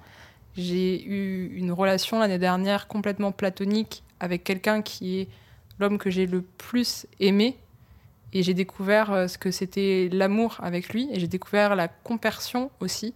C'est-à-dire de découvrir que parfois le bonheur de l'autre, eh ben, tu n'es pas dedans. Mm. Et ça, c'est vraiment aimer. Et avant, je pense que c'était pas for- je c'était quelque chose de très intéressé pour moi l'amour et, euh, et une notion trop compliquée et que j'utilisais pas à son bon escient aujourd'hui j'ai découvert j'ai eu la chance de découvrir ce que c'était vraiment d'aimer profondément et c'est merveilleux par contre je ne sais toujours pas ce que c'est d'être aimé et, et voilà mais j'ai appris un truc essentiel c'est à, à s'aimer soi Tu penses que ça, tu l'as appris avec ton année d'abstinence, tu crois? Oui C'est bien. Et j'ai surtout su que, euh, que je m'étais jamais vraiment euh, détestée. C'est juste que je suis complètement exigeante euh, avec moi. Mm. Mm. Mais parce que j'ai pas eu de cadre dans ma vie, j'ai pas eu de barrière. Donc en fait, euh, je l'aimais moi-même. T'apprends. C'est ça. Tu t'élèves toute ça, j'ai encore beaucoup de choses à, à apprendre. Donc je suis pas, euh, je suis pas pressée. 30 ans, c'est si jeune. C'est si jeune. Euh, en fait, j'ai trop fait de choses pendant 10 ans. J'ai vraiment, j'ai, exploré trop d'aspects dans le sexe, dans l'amour, dans la vie. J'ai l'impression que j'ai découvert euh, toutes les formes d'amour. euh. Enfin, c'est, incroyable comment je, je sais que je suis capable d'aimer et que je sais vraiment ce qu'il y a derrière ce mot. euh. Et pour autant, euh, il y a encore euh, cette pause était nécessaire parce qu'il y a encore tellement d'in- d'infini à vivre et j'ai hâte de les vivre. C'est beau, je trouve. Ça m'arrive parfois de, de dire des choses De dire des belles choses. Moi qui les 30 ans font très peur, euh, t'entendre redire ça, C'est le plus bel âge. J'ai toujours rêvé d'avoir cet âge. Ah. J'ai toujours rêvé d'avoir cet âge. je suis si épanouie dans pourtant dans une vie qui qui va de traviole. Faut pas se le cacher. Mais moi, je suis si euh, si bien, si épanouie. Mm. C'est le c'est un âge fantastique. Et Je pense que tu as appris aussi à, hum, à, à être heureuse toi et à, Ouais. à, du coup à apprendre ce, que, ce dont tu avais besoin pour être heureuse euh, avec les autres dans la vie, je veux dire. Je sais pas si je suis heureuse, vraiment, parce que sur le papier, j'ai rien pour l'être. Mais, euh, mais je suis bien, je vis les vagues avec beaucoup de calme. J'ai le plaisir de des rencontres. Je rencontre euh, les gens différemment. Je rencontre les hommes différemment. Je les trouve merveilleux. Je m'intéresse à, profondément à, à leurs projets, à qui ils sont, à leurs failles. Et ils sont sans rien projeter sur eux. Parce qu'il n'y a pas d'attente sexuelle derrière? Ah, Il pourrait y en avoir. Vraiment, la plupart sont, sont très beaux et très désirables. Mais, euh, mais parce que euh, parce qu'on est dans un monde où tout va très vite, où on essaye de, de se rencontrer très vite. Et moi, j'ai pas envie de ça, et donc je, je prends le temps. Mm. Et, euh, et je, je prends aussi le temps de m'autoriser à être aimée et, et du coup de laisser peut-être le temps à la personne, quand elle le désirera, Mm. de, de venir voir euh, si elle a envie de me découvrir et qu'elle prenne ce temps. Mais du coup, je, je suis moins dans le truc d'essayer d'utiliser un peu de mes attributs pour forcer un mec à m'aimer. Tu laisses le temps comme t'aimerais qu'on te laisse le temps, en fait. Et notamment quand j'ai réalisé que j'avais pas du tout été aimée dans mes relations. C'est un gros travail. C'était pas, c'était pas ça l'amour en fait. C'est pas ça l'amour. C'est pas euh, se prendre des baffes, euh, c'est pas l'amour. L'emprise, c'est pas l'amour. Se- être forcé à, à, à baiser parce que euh, voilà, c'est c'est pas de l'amour. Enfin, quand tu te retrouves euh, dehors et qu'on te laisse crever dans la rue, c'est pas de l'amour, tu vois. Et tout ça, ça a été un gros travail euh, de profondeur. Mm. Voilà. On s'éloigne un peu de votre sujet quand même. Non. Bah, pas tant, je trouve, hein, au contraire. euh, enfin, Toi, pour toi, le sexe est intimement lié à l'amour et à l'image que tu as de toi, donc je trouve pas qu'on s'éloigne du sujet plus que ça non plus. C'est une question en plus qu'on pose de temps en temps le, est-ce qu'il faut faire l'amour pour aimer ou aimer pour faire l'amour? Mm. Et tu vois, genre, le- tout le questionnement de la amoureux euh, est hyper important dans la sexualité. Mm. C'est bien de le remettre au centre du débat aussi. Je pense que je l'ai compris aussi en lisant le livre d'Alexandra de Tadeo, qui a le même âge que moi. On est de la même génération de femmes où on a grandi euh, voilà, en, en lisant Elle de Lolita Peel et en, en voulant vivre ça, des sortes d'amour un peu destructeurs et passionnels. Mm. Et Alexandra, elle a eu la même euh, vie sexuelle un peu que moi. Donc toute la première partie, en fait, pour vous reconstituer qui est Alexandra de Tadeo, c'est la, la femme dont on a entendu parler dans l'affaire euh, Benjamin Griveaux, puisque euh, c'est la femme à l'origine de la divulgation des, des Les photos, ouais. voilà, de, de Benjamin Griveaux. Quand tu lis le bouquin, tu remets tout en perspective et surtout ce que tu as pu lire. Parce que moi, comme beaucoup, j'ai cru pendant longtemps à du revenge porn. Ce n'est pas du tout le cas. Et donc, euh, pendant des années, et je crois que même elle, là, en écrivant le livre, elle conscientise pas vraiment à quel point ça a pu être euh, violent et tout était euh, agression. Et donc, euh, toute la première partie du livre, euh, c'est euh, L'amour est mort. Et donc là, il y a un peu tous les hommes qui ont partagé sa vie. Enfin, c'est, tu vois, c'est un peu comme euh, Divine Feminine, quoi, ou comme moi, le livre que je suis en train d'écrire en ce moment. C'est-à-dire qu'elle revient sur toutes ses relations passées, et Mhm. notamment sur, sur Benjamin, où on se rend compte qu'en fait, elle est juste sous emprise d'un mec euh, qui est beaucoup plus vieux, qui fait miroiter des choses. Puis elle-même, en fait, elle sait pas pourquoi elle dit oui. Et elle dit très bien, il arrive, euh, il me plaît pas du tout, j'en ai pas envie. Mais maintenant qu'il est là, bah, faut que je le fasse. Et voilà. Mm. Et donc, et la deuxième partie de son livre, c'est euh, Vive l'amour. Et là, c'est toute sa rencontre avec euh, l'artiste russe euh, Piotr Pavlensky. Et, euh, et c'est toute sa reconstruction à elle. Et notamment, elle, elle se rend compte que un jour, elle lui dit Je crois que j'aime pas la sodomie, en fait. Je crois que je fais ça, j'aime pas. Et lui dit Mais. euh, Enfin, il lui laisse la porte de, de s'assumer, elle, euh, dans ses désirs. Et ce livre est, est très beau. Lisez-le. J'ai trouvé ça génial parce qu'elle est arrivée au tribunal euh, en robe à paillettes de soirée et avec le livre sous le bras. Un bon pied de nez au patriarcat, vraiment. Il faut avoir. Pour moi, Alexandra fait partie de ce que j'ai toujours appelé la congrégation des incomprises, dans laquelle je me mets aussi, parce que moi, je me sens euh, très incomprise et c'est pour ça que j'ai énormément de colère en moi euh, intériorisée. Mais c'est euh, comme Virginie, Virginie Despentes, comme Lolita Peel, comme Sylvie Ohayon, comme toutes ces femmes en fait qui ont écrit bah, des bouquins sur ces thèmes-là. Moi, je me reconnais beaucoup en elles. Donc voilà, c'est un, un roman autobiographique qui est merveilleux et qui m'a invité moi, d'ailleurs, à commencer le mien. C'est intéressant. Oui, à chaque fois vous me dites c'est intéressant. Oui. Je me Bah, sens tellement intéressante Mais parce que c'est vrai.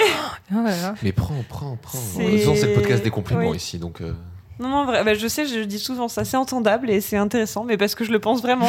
Il y a des fois où je sais pas quoi dire et juste euh, parce que c'est transcendant. Et Mmh. euh, Je suis trop- mais parce que je suis. euh, ouais, tu Si- fais partie des interviews pas classiques déjà, Ouais. donc rien que ça, déjà, on a un Et peu si du je suis à. aussi euh, fatiguée après les interviews, c'est parce que euh, tout ça, je l'entends et euh, ça a aussi euh, des impacts, euh, comme je l'ai déjà dit plusieurs fois, euh, même Oui. dans nos épisodes, sur, euh, sur nos vies à nous. Et Mhm. du coup, euh, ça fait réfléchir. Et, euh, Et pourtant, tu vois, de toutes les choses auxquelles j'avais pensé et que je voulais dire, en fait, depuis le début, j'en ai dit aucune. mais c'est quand même un Ça, c'est un classique aussi, Ouais, mais c'est hein. quand même chouette euh, ce qu'on se dit. Mm. En fait, euh, j'ai essayé de lâcher un peu mon cerveau et de me dire, vas-y, fais comme, fais comme quand l'autre fois, t'es allé boire le café avec Robin et tu t'en foutais un peu de tes réponses, tu vois. Tu lui disais ce qui Ouais. tu venait. réfléchis pas. c'est Donc j'essaie de faire ça avec vous. euh. C'est hyper agréable. Ben, c'est- Ça veut dire Ah, moi, que j'ai personne. Non, mais j'ai personne dans mon entourage avec qui je peux parler de ça. Mais vraiment, déjà, euh, l'amitié, c'est euh, c'est quelque chose de- d'encore plus compliqué pour moi que l'amour. Parce que le jour où j'ai compris que tu es riche quand tu as un ami, encore faut-il avoir euh, un ami Mm. véritable. Et j'ai compris que j'en avais pas. Euh, ça, ça a été fort. Mais on... moi, dans les cercles que je fréquente, on parle pas de ça. Mm. Donc euh, voilà. T'as personne avec qui euh, partager. euh, Non, donc là, c'est bien. idées. J'ai un petit espace euh, à un moi safe pour une heure. place. Moi, J'ai envie de te dire bienvenue dans nos, dans nos milieux. hein. on, est, on est gentils, nous, on est sympa. Ouais, de ouf. de ouf. Il y a une question que- qu'on pose souvent dans le podcast et ça m'intrigue d'avoir ta réponse là-dessus. Ça l'intrigue.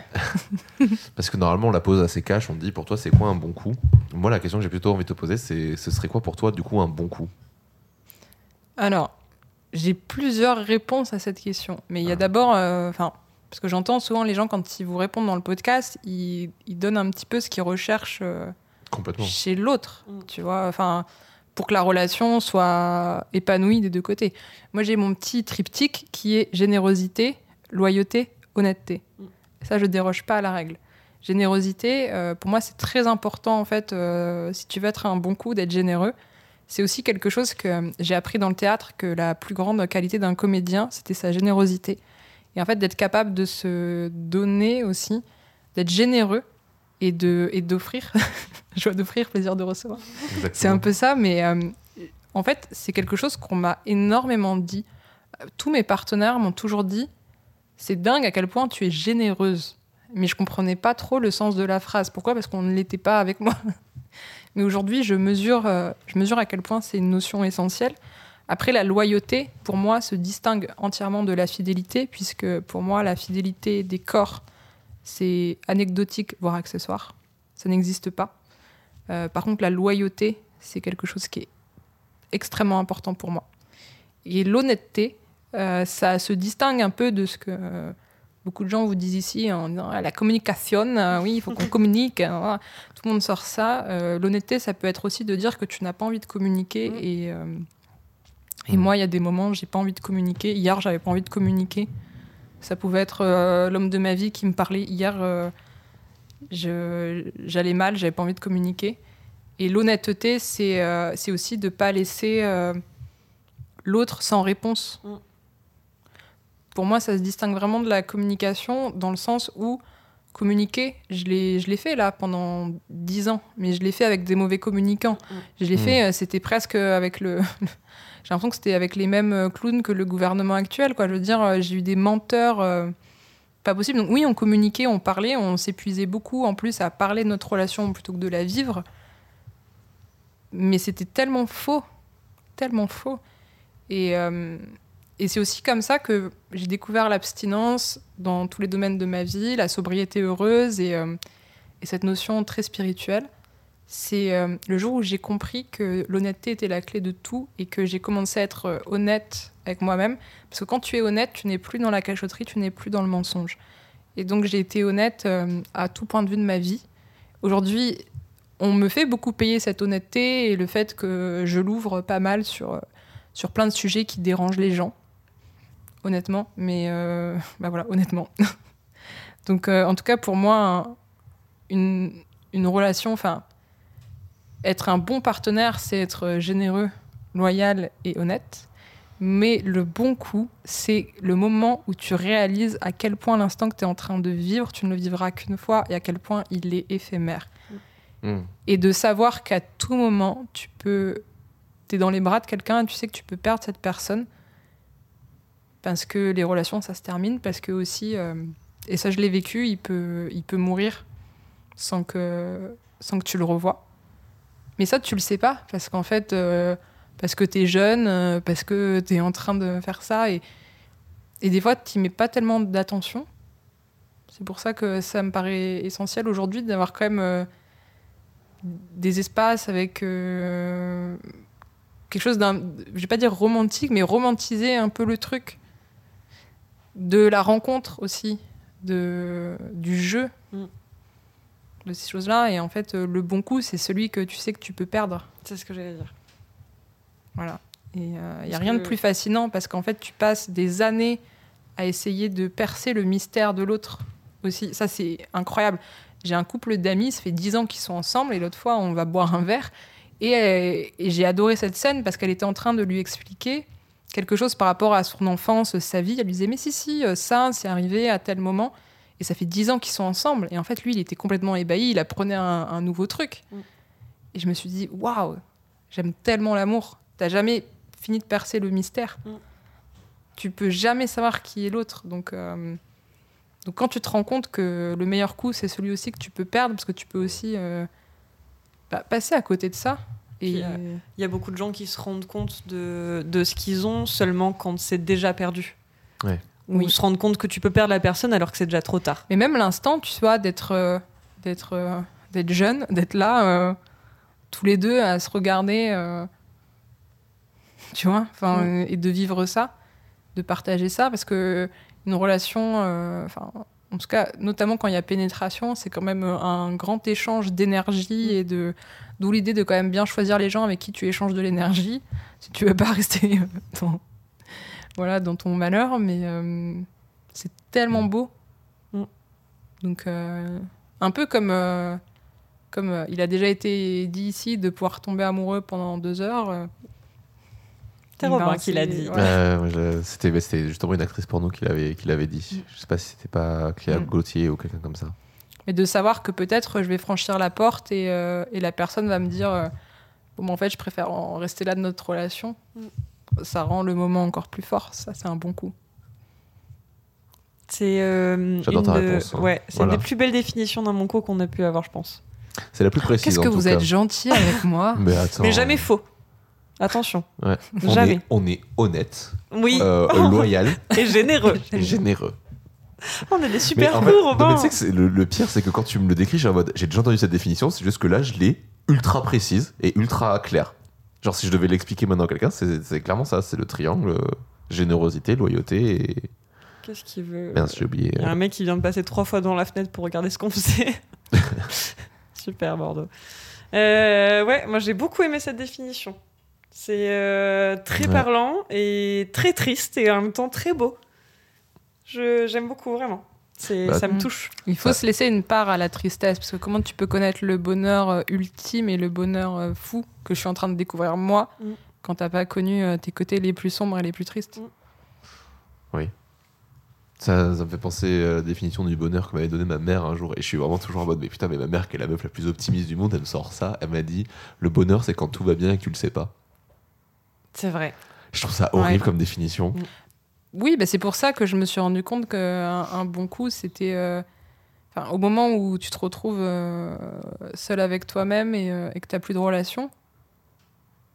Bah, je me rends compte que celle qui arrivera la prochaine, tu vois, j'ai pas envie de la vivre alcoolisée, j'ai Mm. pas envie de la vivre avec un con et, et j'ai envie de vivre ça de manière quand même assez magique et que toutes celles qui suivent le soient, même si c'est anodin, même si c'est juste un quickie dans la salle de bain ou Mm. quoi, mais d'y mettre une force et une puissance.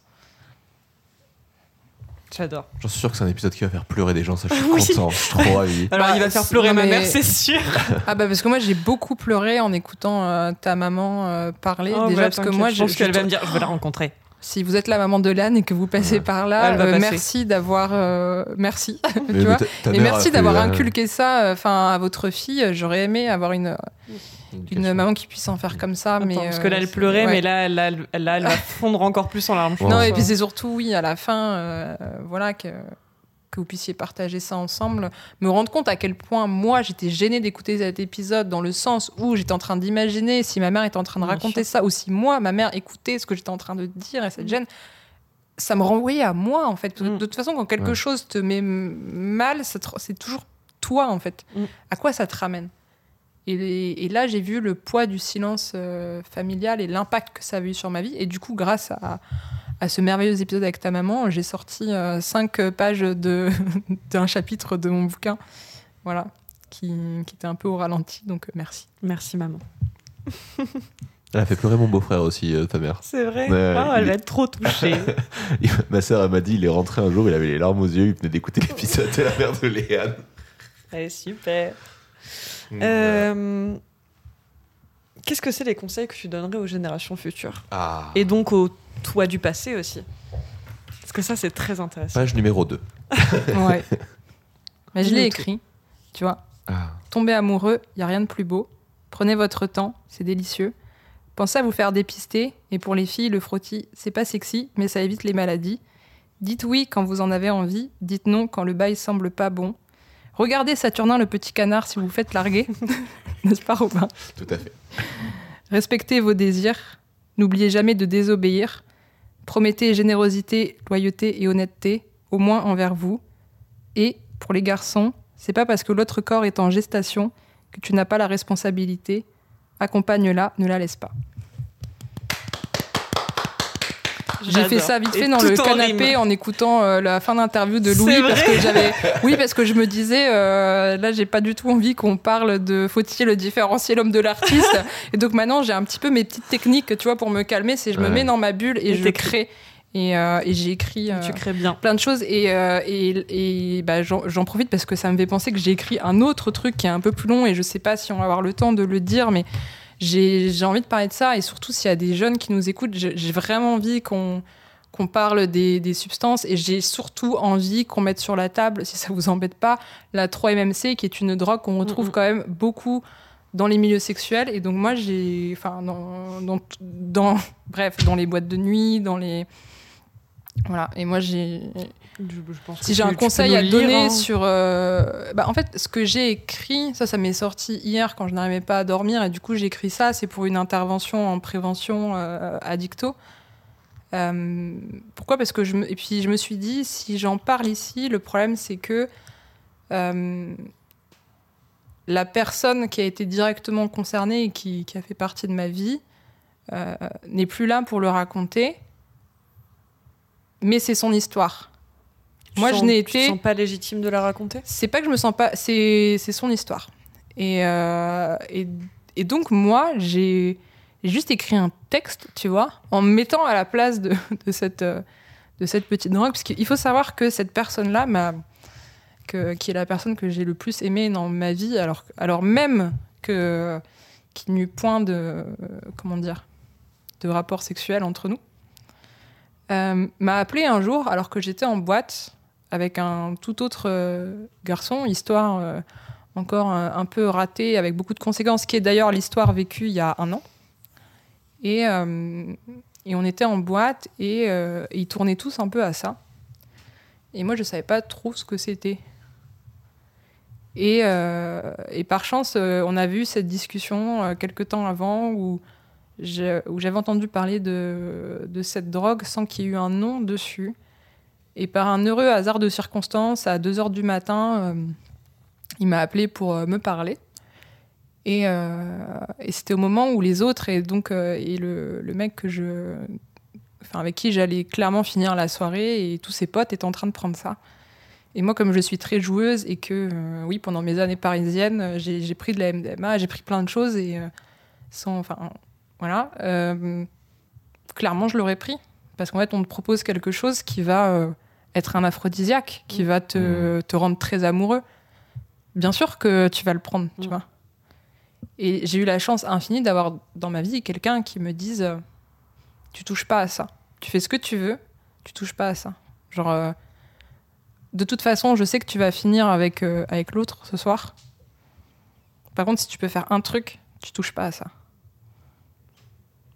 Et pas Il m'a sauvé la vie. Mm. Vraiment. Et en plus, j'ai pu vivre la soirée en. Oui, parce qu'avec mes tendances addictives, là aujourd'hui, je ne serais pas en train de vous parler, Mm. clairement. Euh, clairement. Et, euh, et c'est surtout que j'ai vécu une soirée où en fait, je me suis retrouvée avec euh, bah, plusieurs personnes qui en avaient pris.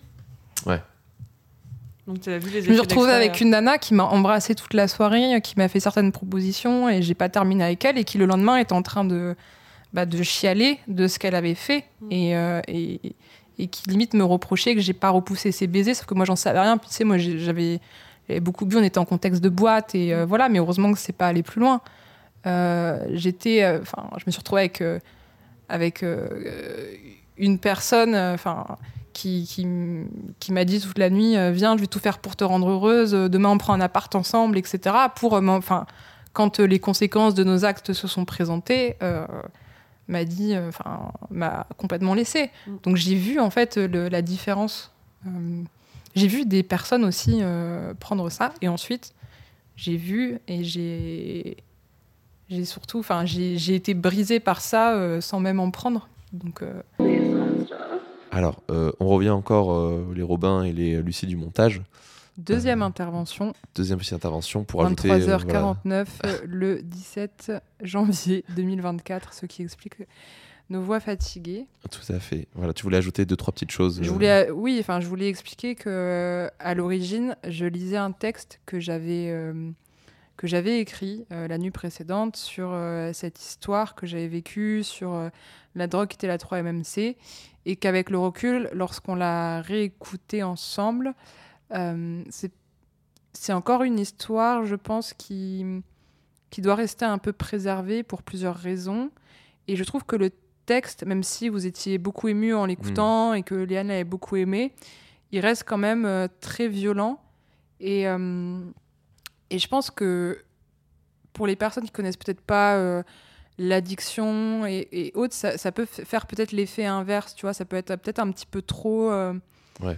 direct et euh, et il y a plusieurs raisons, mais pour, le, pour lesquelles bah, on a pris la décision, ou j'ai pris la décision que ce texte, pour l'instant, ne fasse pas partie de l'épisode. Cependant, cependant, Cependant, cependant, transition. j'ai trouvé que hum, comme, euh, comme on allait faire une intervention au montage, c'était quand même le.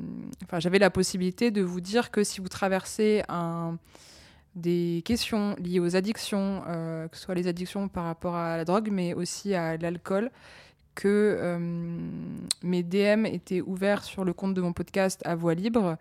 Aussi pour tout ce qui est questions liées à la psychiatrie, aux troubles psychiatriques, si vous avez besoin de certaines structures, de certains soutiens, euh, d'aider un proche qui a euh, des problèmes avec une substance et vous ne savez pas comment l'aider, euh, voilà, n'hésitez pas, je peux vous donner quelques ressources, vous rediriger ou témoigner de mon expérience voilà, de façon plus privée que sur ce podcast.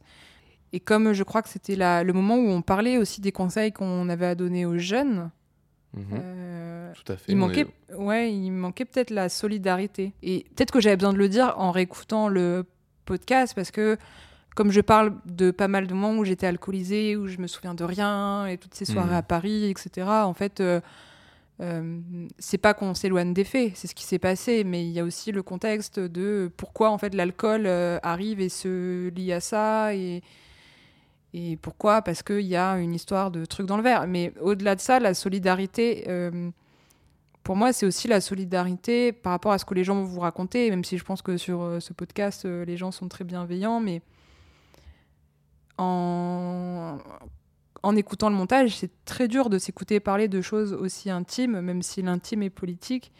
Mais je pense qu'il faut qu'on soit un peu tous solidaires.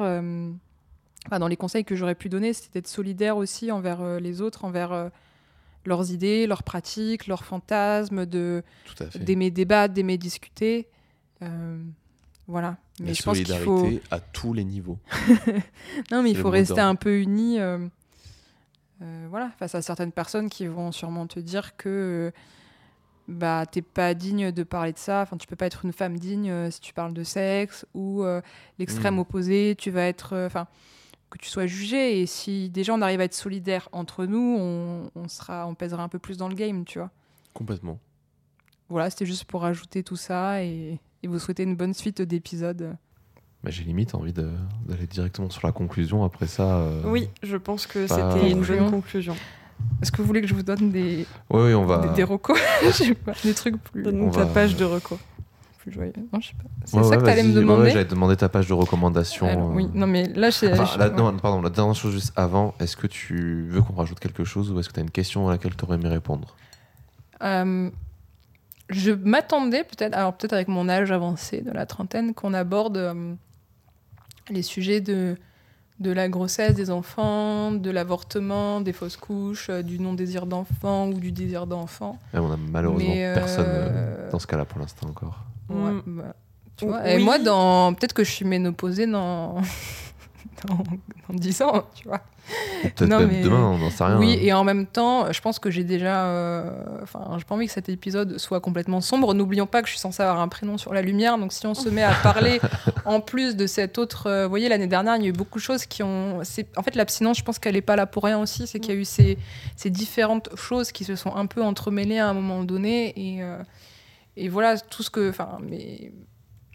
du coup, je pense que je suis. En fait, je pensais être prête à en parler, je suis pas prête à en parler. Je dirais juste, euh, voilà, au. au- Enfin, en fait, c'est des trucs évidents. On le sait qu'il faut se protéger. On le sait que, voilà, on n'a pas envie d'aller se taper un walk of shame à la pharmacie parce qu'on sait très bien comment on va nous faire nous sentir. Mm.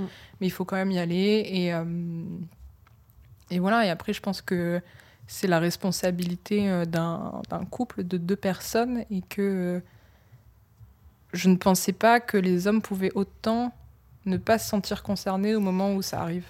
C'est à ce moment-là qu'on s'en rend compte surtout. Voilà. Je... Alors oui, on n'a pas forcément eu euh, l'occasion de poser la question, et en même temps, je me vois pas poser la question si la personne n'en parle pas. Ouais, je suis C'est vrai. Parce Mm. que je sais que ça peut trigger de fou euh, sur euh, des histoires euh, compliquées. Voilà, Et je pense coup, que j'ai beaucoup trigger déjà les gens. donc- Oui, mais c'est ton épisode. T'as le droit de dire tout ce que tu veux en fait. Mais moi, en tant que, en tant que, que co-intervieweuse, je me vois pas dire à quelqu'un. Et du coup, toi, ton désir d'enfant, imaginons que Mm. voilà, ça se soit Mm. passé et c'est trop compliqué. À toi ta page de reco. C'est parti. Oui, alors là, je vais prendre, tu sais, ma voix de, chroniqueuse. Alors, euh, oui, donc euh, j'ai certaines choses à vous recommander, messieurs, dames. Donc, euh, dans les livres, comme je vous l'ai dit, L'amour d'Alexandra de Taddeo, un roman autobiographique euh, sur euh, l'amour. L'envie de Sophie Fontanelle, le récit d'années d'abstinence consentie. Célibataire en couple et c'est décidé, je m'épouse de Nathalie Lefebvre. Euh, comment reprendre le contrôle de sa dépendance affective et euh, apprendre à vivre comme des célibataires tout en étant un couple? Voilà. Celui-là, je, je vous le donnerai en off parce que c'est un peu perché. Dans les films, donc nous avons bien évidemment Crush qui se trouve sur la chaîne d'Arte Fiction sur YouTube en libre accès, un court métrage euh, sur le consentement à montrer absolument à tous vos ados, filles et garçons.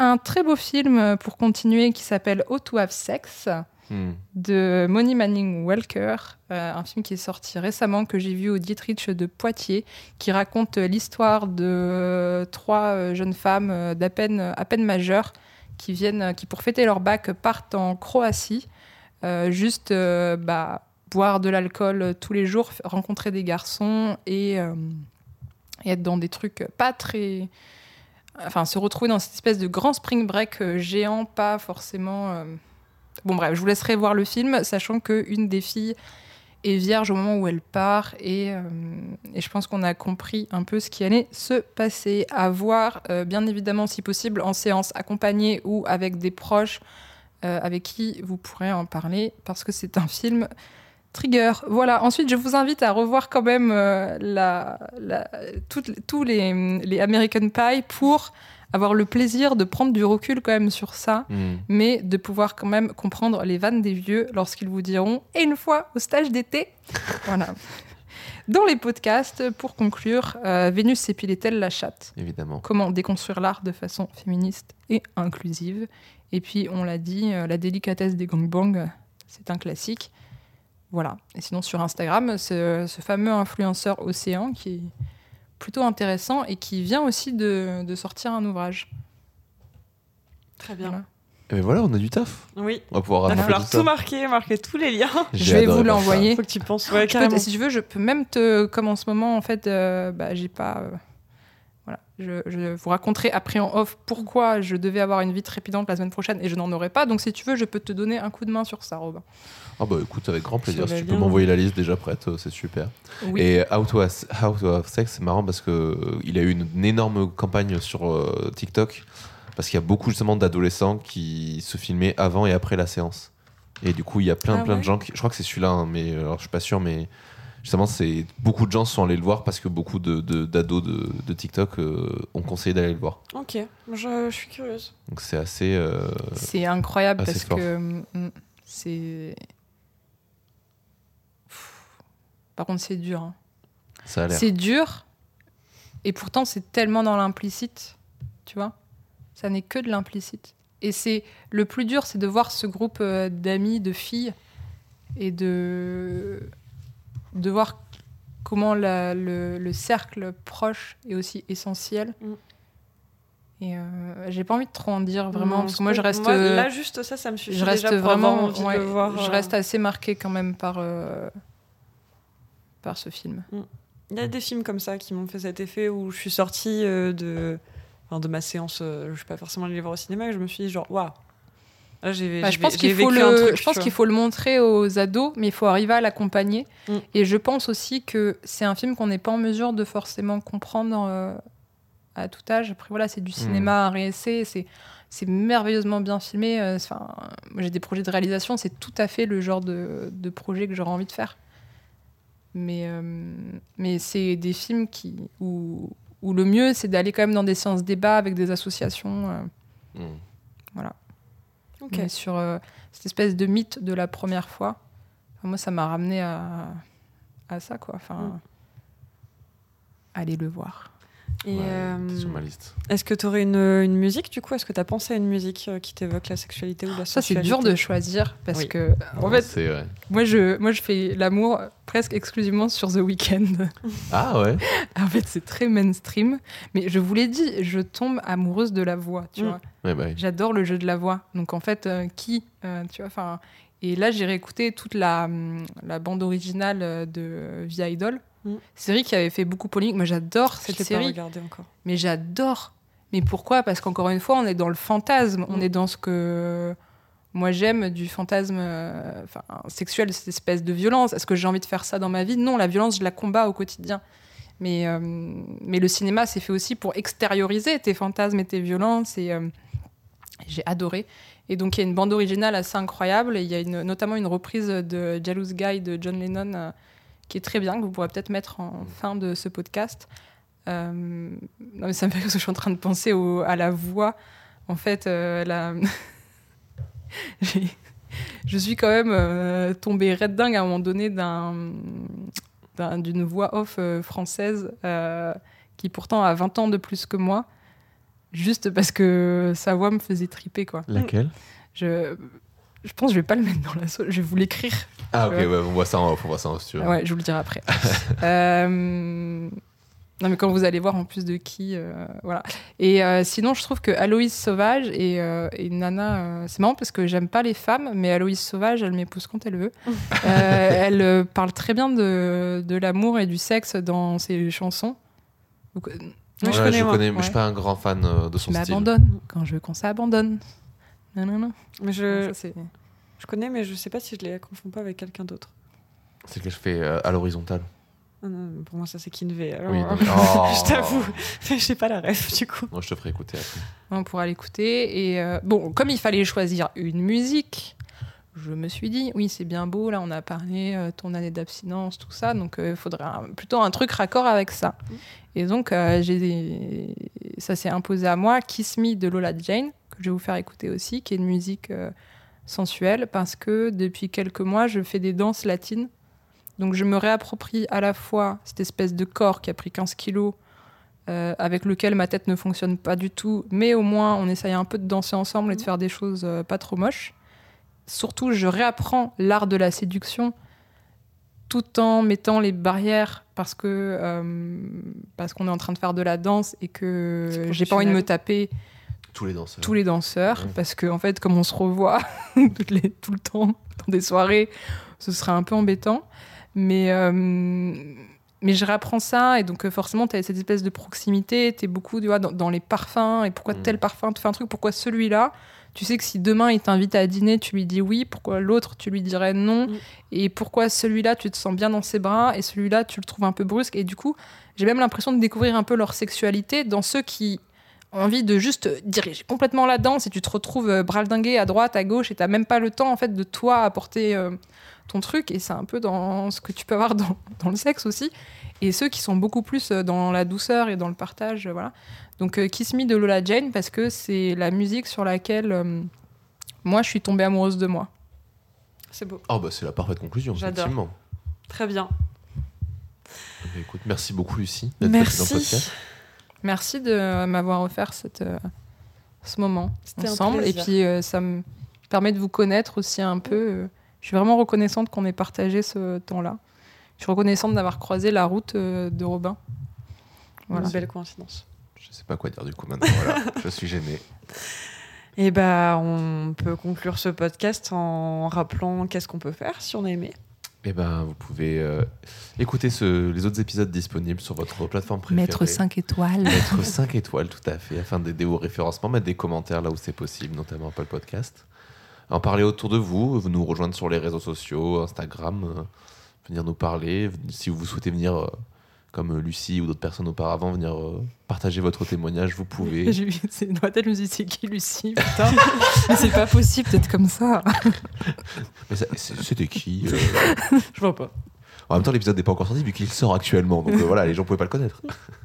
non, mais voilà, donc il y a- vous pouvez faire tout ça, en parler autour de vous et voilà, le faire tourner la nuit pour que ça nous fasse des vues. Enfin voilà, bref, vous pouvez. Plein de techniques. Donc, Et voilà. bah, merci Robin.